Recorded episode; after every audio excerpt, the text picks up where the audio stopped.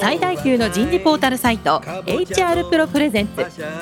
楠田優の人事放送局有名企業の人事にズバリ聞く。年間数百社の人事を訪問し続けている人事のスペシャリストでありシンガーソングライターとしても活躍する HR エグゼクティブコンソーシアム代表の楠田優が有名企業の人事や人事をサポートする専門家を招いて企業が抱える課題や実際の事例を紹介しながら解決策を模索していきますこの番組はビジネスコーチ株式会社株式会社ワークスジャパンの提供でお送りいたします管理職の僕があとはやるから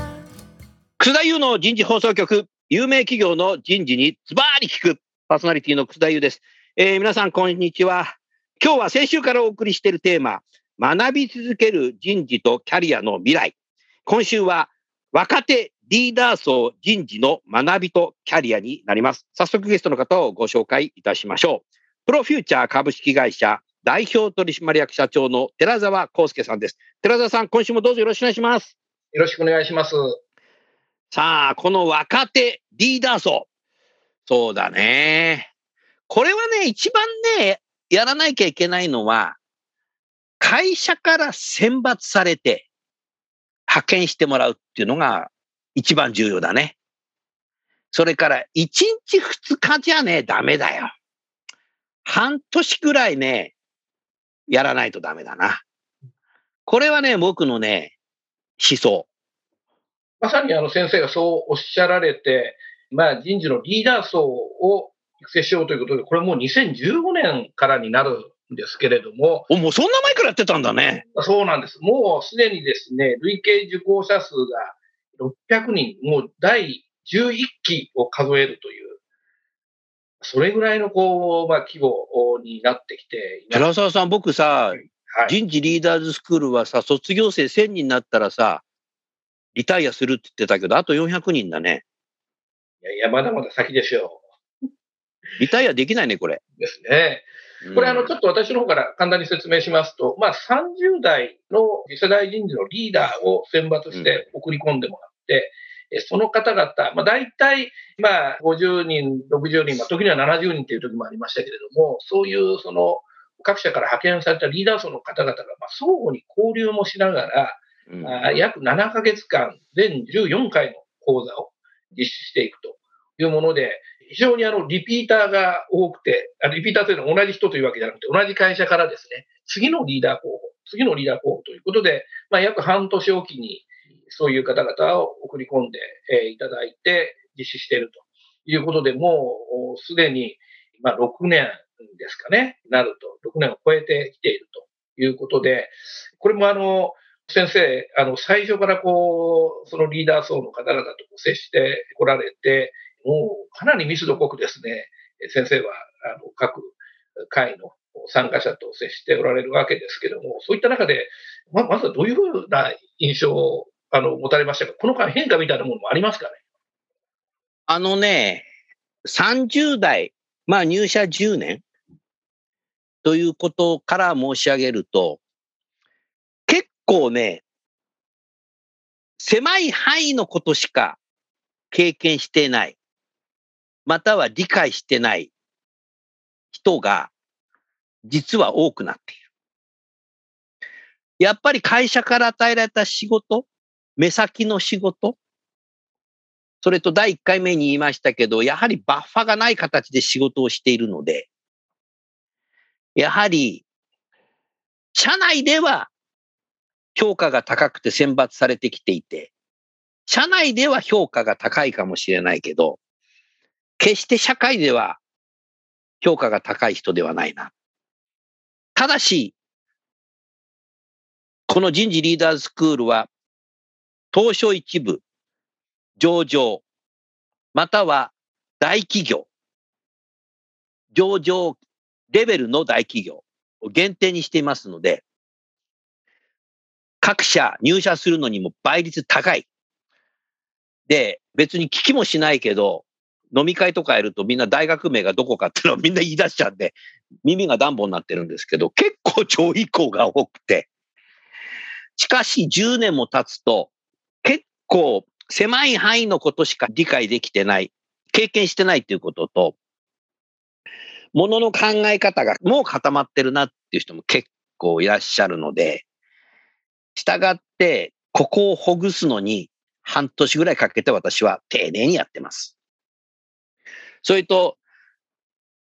各企業にお願いしているのは、継続的に派遣してください。ですから、人事の人材育成は計画に育成しないとダメよ。予算が余ったからじゃあ一人なりしますとか、暇そうなのがいるからいますとかって言ったら、選抜研修じゃなくて三軍研修になっちゃうんで。そういうことですよね。だからね、11期もやってるから、もうね、過去10人以上ね、送り込んできている企業さんもいらっしゃるので、結果的に、この習ったこと自体の考え方が、思考が、思想も含めて、マジョリティになり始めてるんですよ、大企業の中で。マジョリティにならないと、変革って逆にできないかもしれない。それで、第1期、第2期卒業した人が、あちらこちらで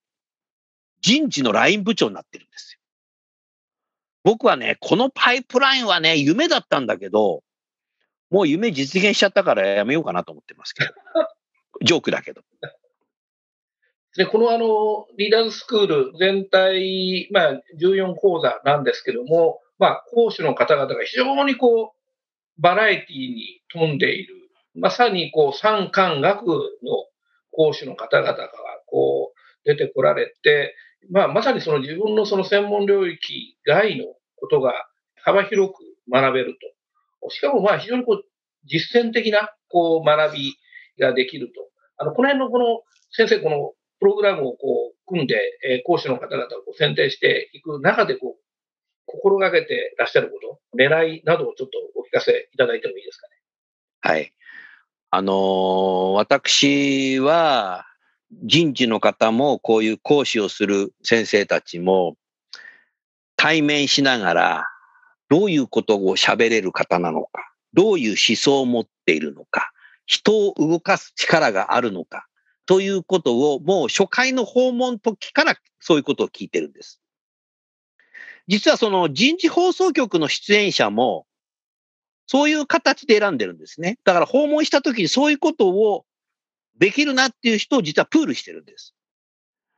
で、そうするとですね、そういう方っていうのは、この人事リーダーズスクールっていうのは始めるときに、まあ1時間ぐらいアポイント取って訪問しますよね。第1期の講師は全員訪問して私お願いしに来ましたけど、1時間のアポの中で5分か10分説明したらやろうって来ましたね。だから後の50分間はなんか世間話して帰ってきましたけど。それで、今までお願いした講師でやりたくない、嫌だって言った人はいないです。ただ何年か続けて、ちょっと別なことやりたいんで、辞退されていった方もいらっしゃいますけど、次の候補が、もう行列ができて並んでますから。もうサクセッサーが自分、僕が自身がサクセッサー作ってるので。だからね、まず喋りがうまいっていうことと、喋り方じゃなくてね、喋ることがうまいっていうことと、本質的なことでね。それからやっぱリーダーの方と、もう一つは、この話は社内では聞けないだろう。っていう人を、私はお願いしてますね。やはりあの、まあ、大学の教授もいらっしゃれば、大企業の経営のトップクラスを経験された、まあ、人事出身の方もいらっしゃれば、マクロ経済のスペシャリストの方もいらっしゃれば、経済産業省の、まあ、官僚の方もいらっしゃる。またあの人事のトップを務められた方々の中、また現役のですね、トップの方、非常にこう幅が広いっていうのが、これも一つの特徴ですね。うん。よくあるのは有名な先生だから出そうっていうのは、これはメールで依頼すればできるんだけど、私の場合は有名になる前から知ってる人たちとか多いので、だから有名になってない人もここで有名にしてってるっていうのもあるので、ちょっとやっぱ視点が違うのだろうなということですかね。それと、例えば大学であるとですね、私はもう50代の頃は、5つぐらい大学の学会に入ってました。だから土曜日はもう学会にほとんど行ってましたね。自分で自腹で京都大学行ったり、同志社大学行ったりもしてましたけど、それであらゆる大学の先生たちの研究だとかっていうのをいろんなテーマで聞きながら、話せる先生、この先生は面白いな、この先生はちょっとあかんぞ、みたいなのも、プールしてるので それから今ね、官僚の方とおっしゃいましたけど、寺澤さんね、先週だったかな、経済産業省最近すごく行ってるんで、どのぐらい行ってんのかなって、月に1回行ってるんですよ。去年のね、8月からはね、毎月ですね。だからで、7月はね、なんか行かなきゃなんないので、多分だから1年、毎月って、もう私、港区の麻布十番から経済産業省まで、電動アシスト自転車、ブリヂストンのあれ乗って行っちゃうので、経済産業省の方も、アクサさん自転車で来るから駐輪場予約しときましたとか、頼みもしないので、勝手に駐輪場が予約されてるんで。だからやっぱ経済産業省の中でも結構私名前がね、いろいろ知られてるのといろんなとこでこう呼ばれるようになっているので、いろんな方と話をしてると喋れる方がたくさんいるし、経済産業省さんの中でいろいろやってるね、政府のこと自体を、ダイレクトに30代の大企業の人事の方に講義いただいて質問する機会っていうのはなかなかね、ないと思うんですよね。うん。だそういうことでね、僕はね、そういう人脈も作った方がいいんじゃないかなと思って、えやってますよね。だからやっぱり産、官、学はもう大前提、えーですよね。あとコンサルもね、含めてね。これあの、約7ヶ月間ですね、このスクールに通って、まあ、うん。学習でもう通って、まあ、夜の時間帯ですよね、えー学び続けてきて、これ、あの、その何ヶ月間かでこう、あの、どう変化していくのか、これあの、レポート、あの、グループで、あの、課題を研究ね。出して、研究をさせて最後に発表してもらうっていうのがありますよね。この辺ではい。どう学んだ人たちがこう変わってくるのか、その辺の実感はいかがでしょうか？まずね、1グループ8人か9人か10人かに分けるんですけど、だいたい5グループか6グループあるんですけど、これがね、大変な時間かかるんですよ。必ず異業種の人事。で、必ず女性も2人ぐらい入れる。3人ぐらい入れる。だんだん最近女性が増えてきてるんですけど、そういうことで、絶対この業界の、この人事の人とこの業界は一生の間絶対合わないぞみたいな形の人を見てね、やるんですよね。ですから、最初の日にグループワークすると結構みんなおとなしいんですけど、半年経つと何が起きるかっていうと、もう騒がしいよ君たちっていうぐらいさ、議論が活発になってんのと、卒業した後ね、みんなこのグループでね、会ったりしてね、飲み会やったりして、一期から全部そうですよ。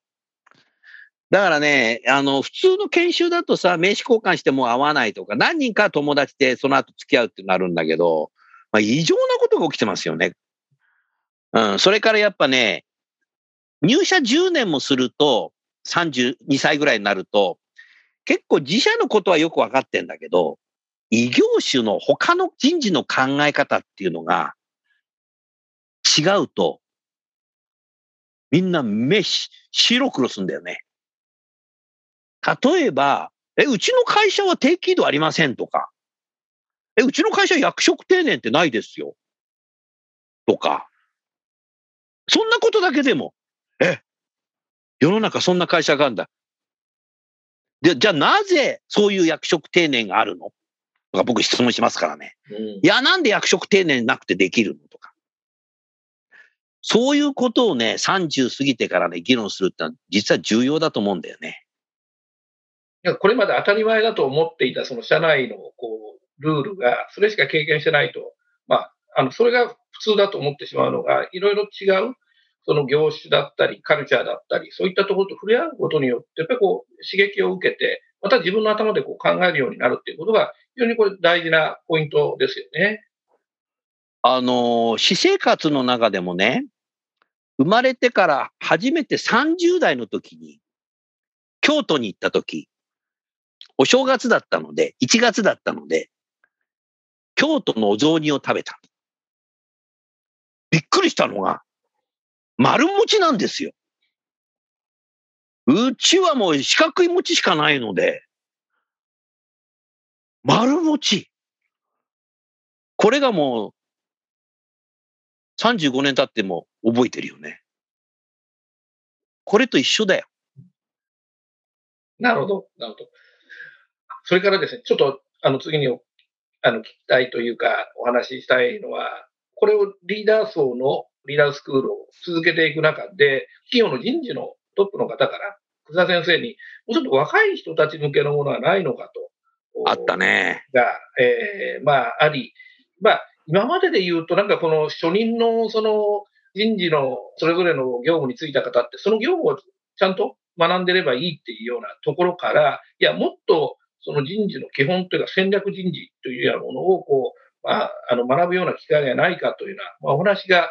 ニュースが出てきて、それでまあ作った講座ですね。この、まあ、戦略人事の基礎スクールということで、こちらは20代だと。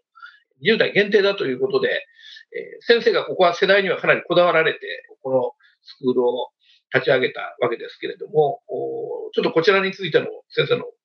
えお考えをお聞かせいただけますか。はい。まあ相変わらず毎日ね、いろんな企業を訪問したり、まあ今はオンラインだからズームにしてます。今日はね、でもこの後、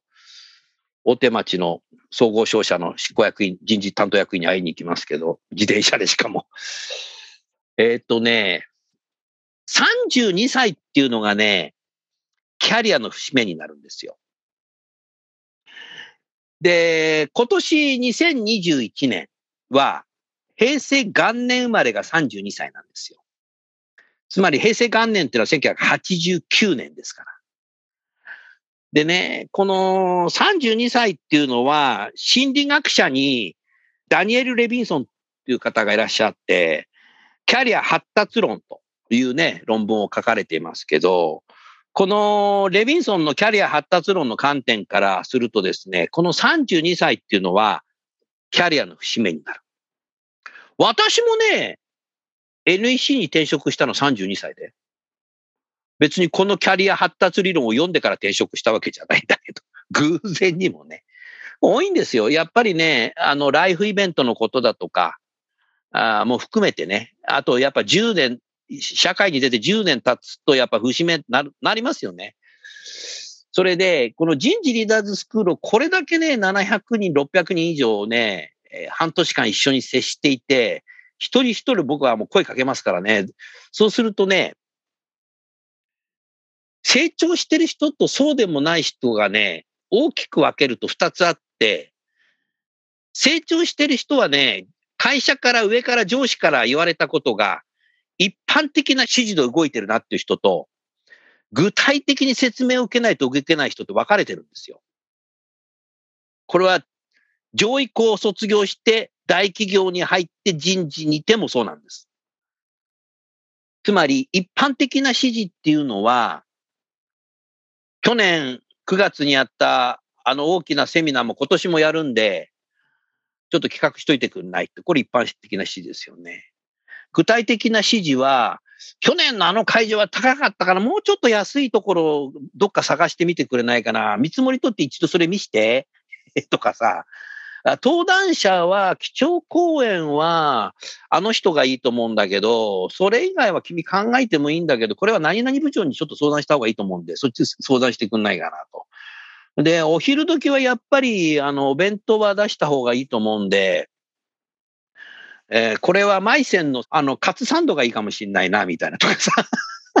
そこまで言ってくる上司。これ具体的ですよね。だからね、一般的な指示で32歳になって動けておかないと自立はできてないってことですよね。だから何かっていうと、それは20代のうちに言われたことだけやってるだけでは、そういうふうになってしまう可能性が高い。だから、そこが危惧をしていて、えー、20代のうちにもっと違う仕掛けをして、それを卒業してくれば、そうじゃない人が増えるんじゃないかなと思ってます。ですから、その20代にその別に学んでおかなくても、一般的な指示で動けるんであれば別にそれでもいいんですけど。で、それにはやはりね、20代で、まあ、社会人になって1年以上の方で人事で、人事は1年ぐらい経験したことで、やっぱり人材マネジメントの基本というものは、きちっとやっぱり抑えていく必要性があるのかなというふうに思ってますね。それはあの先生がおっしゃられる基礎っていうのは、あの個々のオペレーション業務の基礎というよりかは、やっぱり、まあ、戦略人事の基礎スクールと名付けられたように、やはりあの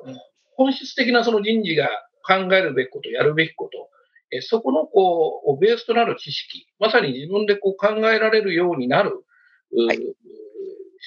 示がなければ動けないっていうことにならない、まあ、そういう考え方の基礎をしっかり学ぶ。これ、まあ、期間としては3ヶ月で全6回という、リーダーズスクールよりかは期間としては短いんですが、決定的の基礎を、はい、そういう大事な根本的な本質的な基礎を叩き込むというのが、このあのスクールの目的ということになりますよね。あの、もうちょっと詳しく言うとですね、講師が来て今まで聞いたことないようなもっと体系的な大きな話を聞くことによって、さらに自分で本を買ったり深掘りしたり学ぶっていうことも始めると思います。それから、人事リーダーズスクール30代のようにグループで半年間研究するということはしませんけども、グループは組んでますので、グループの中で議論したときに、すごくそのテーマについて意見の言える人、全く言えない人、全く言えない自分は、ああなりたいってなると思います。同年代ですから。そこが僕の仕掛けなんです。で、意見が言えるようになってくると、具体的な指示じゃなくて、一般的な指示で動けるようになり始めます。だから逆のこともあるんです、30代で。自分は今年から新卒採用担当になった。今までは新卒のダイレクトリクルーティング使ってないから、僕はね、これをやりたいと思うんですよ、部長。みたいな。それは、それはど、どんなやつなんだ？って、そういうの自分で説明して。面白そうだな。どっかならん習ったんだって。はい、20代の時に戦略人事のリーダーズスクールで他のグループの他の企業の人たちが使ってたんで学んどきました。っていうことも、これが異業種の人事との交流の中で自分の発想で具体的な指示なくても一般的な指示も来なくて自分で上に上進してやるっていう改革ができるようになるじゃないですか。その仕掛けもやってんですよ、これ。だから、同じ同期の人でも、20代でも28の人、9の人もいれば、23歳の人もいるんですけど、一つのテーマでこんなに意見の言える人ってどんな勉強してんのかな？どんな環境にいるのかな？え、私全然ダメじゃんみたいな形をならないように3ヶ月間の間にお互いに牽制し合って、卒業した後も飲み会やってるみたいですから、勝手に。そういう生涯のお友達も作ってあげてる。そうすれば置いてきぼりにならないと思いますよ。若い時だからこそ、こう、柔軟なこう思考がそこでこう、養えるっていうのはありますよね。あのね、みんな20代優秀なんですよ。さすがの会社だなとも、優秀優秀。めちゃくちゃ優秀ですね。45歳以上の働かないおじさん以上、もう比較ならないぐらい優秀です。だからやっぱりね、鉄は熱い時に打たないといけないっていうことと、そういう経験をさせることによって、自分自身でこんなんじゃダメなんだっていうことで自立始めて、えー、やがて30代になれば、一般的な指示で動けるようになるんじゃないかなと。で、一般的な指示で動けなかったら管理職になれないし、本当のリーダーになれないし、そういう経験をしとけばやがては社長になれるんじゃないかな。今の20代の人が社長になるまで僕は見ることはできるかできないかわからないけども、期待としてはあるね。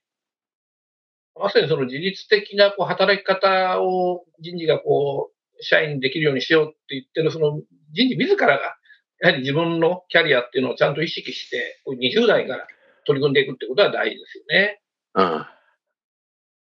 だからやっぱりね、キャリア自立じゃないんだよ。うん、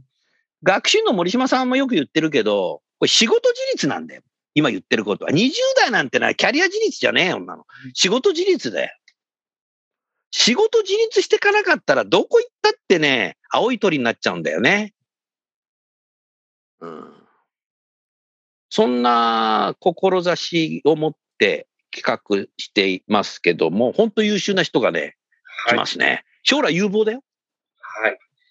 まあ、まさにあの、リーダーシップパイプラインを若手の時から、そしてまあ、まさにリーダーの職責を持ってやられる時から、ここをこう、つないでこう作っていて、これもあの、基礎スクールの方ももう3期開校して、こちらの方もあの、リピートして、受講生も、えー累計の受講生もどんどん今増えてきているというところおお、そうだね。はい。まあ、あの、本当に1000人というのは意外と近いかもしれないですね。本当だね。えもう多分800人ぐらいまで行ってるんじゃないかと思いますね。全体では。あ、全部でね。全部では。はい。お1000人の時はさ、ちょっと会場借りてさ、立食でさ、その頃には3密でさ、やりたいよね。そうですね。パーティーを。はい。はい。で、今はこう、階層別というか、世代別なんですけど、今度は世代関係なくですね、今まさに人事が学ばなければいけない、特にテクノロジー領域のあのスクールのお話ということで、あの次回はぜひお話をお聞きしたいと思います。ここも先生、すごく言いたいことがいろいろあられると思いますので、次回また楽しみにしてます。はい、ありがとうございました。次回は HR テクノロジー時代の人事の学びになります。それでは最後にゲストの方をご紹介して番組を終わりましょう。プロフューチャー株式会社の寺澤さんでした。寺澤さん社長どうもありがとうございました。ありがとうございました。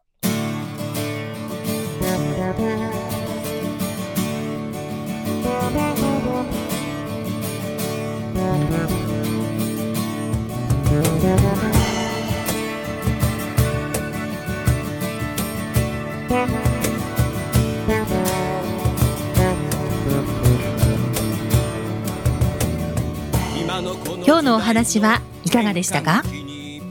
楠田祐の「 The Times Will Change。時代は変えられる」とともにエンディングといたします。この番組は日本最大級の人事ポータルサイト HR プロのウェブサイトからもお聞きいただくことができます。HR プロでは人事領域で役立つさまざまな情報を提供しています。ご興味がある方はぜひウェブサイトをご覧ください。